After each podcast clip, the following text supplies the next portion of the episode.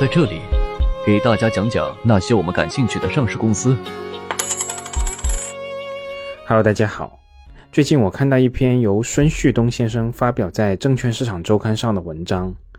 原文的标题为“万华化学让子弹再飞一会儿”。我个人认为这篇文章以及文章中所引用的论文，对我们还是有一定的启发作用的。它让我们从现金流的角度去观察上市公司的分红行为，但同时，我也认为在某种程度上，文中的逻辑是有点过度简单化了，只适合作为观察上市公司的一个角度，但投资者难以据此做出什么有用的结论。孙先生在原文中指出，谈到上市公司超出能力分红的问题，我们就不得不介绍一下清华大学经济管理学院的谢德仁教授的观点。谢教授在二零一三年发表的《企业分红能力之理论研究》一文中，提出了庞氏分红这个概念，被学术界认为是一项开创性的研究。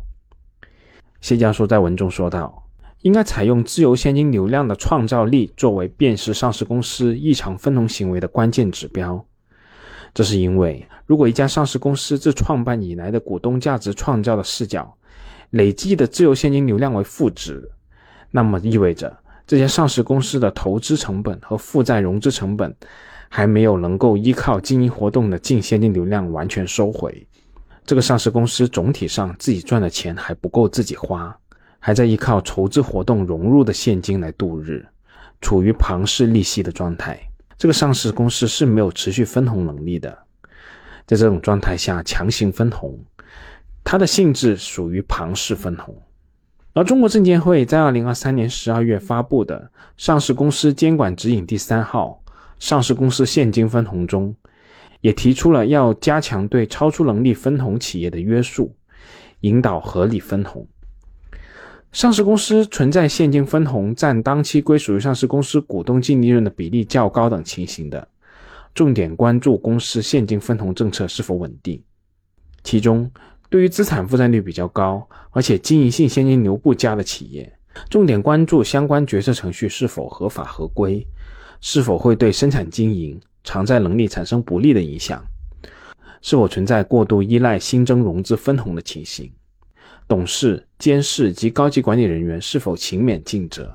是否按照规定为中小股东参与决策提供便利。是否存在明显不合理、相关股东利用股东权利不当干预公司决策的情形？证监会这个新的分红监管指引中所谓的融资分红，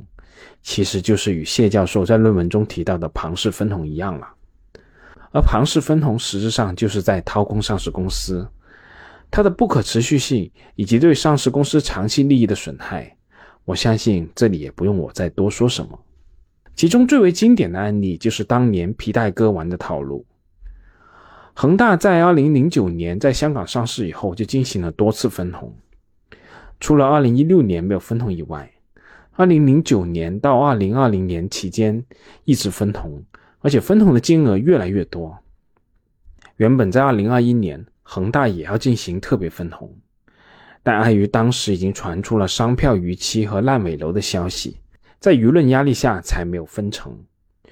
许氏家族在十二年里累计分到资金超过六百亿港元，而伴随这一过程的是恒大的负债膨胀到二点四万亿。简单来说，就是股东分的钱表面上是经营盈利所得，但实际上都是从银行等等这些金融机构借来的。恒大把没有卖出去的、没有完工的这些房子提前确认了收入。做大了账面资产，然后用于发债、贷款等等各种方式介入新的资金，进一步做大资产、营收，获得纸面上的利润。实控人最终通过分红等方式合法的获取真金白银。当然了，我们这里的合法是打双引号的。而原文的作者也用谢教授的方法分析了养元饮品这家上市公司。这家上市公司在大 A 股市场可以算得上是分红的模范生了。自2018年上市以来，养元饮品每年都坚持高比例的分红。按公司预计的分红金额计算，养元饮品目前的股息率超过百分之八。但就是这样一家分红的模范公司，却在2023年末被中证红利指数从成分股中剔除。为什么呢？那是因为中证红利指数新增了这样一条调整规则，也就是过去三年的股利支付率均值大于零，而且小于一。而养元饮品过去三年的分红有点太多了，它的派息率已经超过了百分之一百，也就是说大于一，所以因此被剔除出了红利指数。在红利指数的规则中设立这样一条规则的初衷，其实就是为了避免因为股利支付率过高而透支了上市公司持续分红的能力。尽可能纳入那些具有持续分红能力和意愿的公司，进而提升分红的连续性。我个人认为，从指数规则制定的角度来说，这是完全合理的。但具体到养元饮品这个具体案例，我倒认为，仅凭过去三年的股利支付率的均值大于零、小于一这条规则，就判断养元饮品透支了它持续分红能力，是有点太武断了。其实，了解养元饮品这家上市公司的人都知道，过去三年的高分红对于上市公司来说，其实也只是小菜一碟，并不会影响上市公司高分红的可持续性。如果我们只看表面数据，养元饮品在二零一八年上市以来到二零二二年五年的时间，累计经营活动产生的现金流量净额是七十九点九八亿，而投资活动产生的现金流量净额是负的二点七亿。那么，上市公司累计的自由现金流就达到了七十七点二八亿，而累计分红和偿付利息的金额达到九十八点二一亿，这其中确实存在二十点九三亿的缺口。从这个角度观察，养元饮品绝对是要戴上庞氏分红的帽子，无疑了。但原文的作者指出。其中还需要做一个重要的调整，就是把投资银行理财产品等等这些活动收支的现金从投资活动中剔除。道理也很简单，投资银行理财产品更多是短期的资金理财行为，与我们通常意义上所说的企业投资是存在根本的区别的。那在二零二二年末，养元饮品的银行理财产品的余额达到七十四点二六亿，此外还有四亿元的债务工具投资。合计达到七十八点二六亿，把这七十八点二六亿加上去，养元饮品的累计自由现金流量就增至一百五十五点五四亿。累计自由现金流减去累计分配股利、利润和偿付利息支付的现金，还有约五十七亿元的资金剩余。而以上的这一点，正是我认为这篇文章对我们有所启发的地方。这个观察角度对于我们判断上市公司是否存在超能力的分红是有帮助的。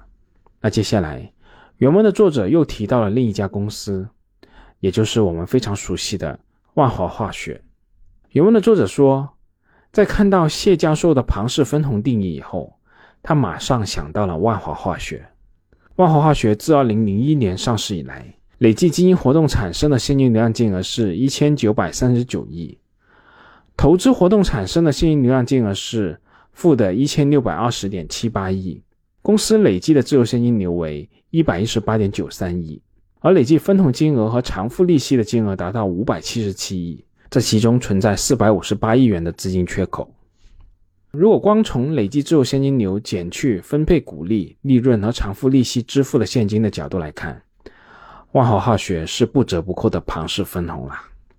其实。这家公司在二零零六年开始，自由现金流减去分配股利、利润和偿付利息所支付的现金已经转正，而且持续了三年以上。只不过伴随着新的一轮大投资开始，这个指标又开始变成负数。而且同样的事情在二零一六年又发生了一次。谢教授的论文中也指出，一家企业的自由现金流量，在这家企业高速成长的中后期由负转正。而且进入长期大额为正的时期，是这家企业走向成熟的标志。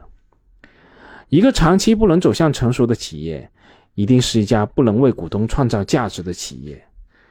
一个企业过了高速成长期，长期有利润乃至经济增加值，却没有自由现金流量，这个企业很可能就是在用筹资活动融入了现金去购买利润，使之进入了一个持续回损价值的状态。但如果我们具体回到万华化学这个案例来说，这家公司在经历了两次成人礼之后，却仍然像少年一样持续的成长。万华化学二零二二年的规模净利润是一百六十二点三亿，比上市第一年的一点零零七亿，增长了一百六十亿倍。这二十多年来，年均的复合增长率达到百分之二十七。万华化学的特别之处在于，它的高速成长期之长，超出了人们预期，甚至是认知。通常，我们在对一家公司用折现现金流进行估值的时候，预计它的高速成长期一般就是五到十年。然而，万豪化学至今高速成长已经达到了二十二年。也正是因为万豪化学如此出彩的成长能力，以至于明知它在借钱分红，投资者一般也不会认为这是多么可怕的事情。那么，我们到底应该如何理解万豪化学所呈现出来的这种分红金额大于公司自有现金流这个现象呢？到底这算不算庞氏分红呢？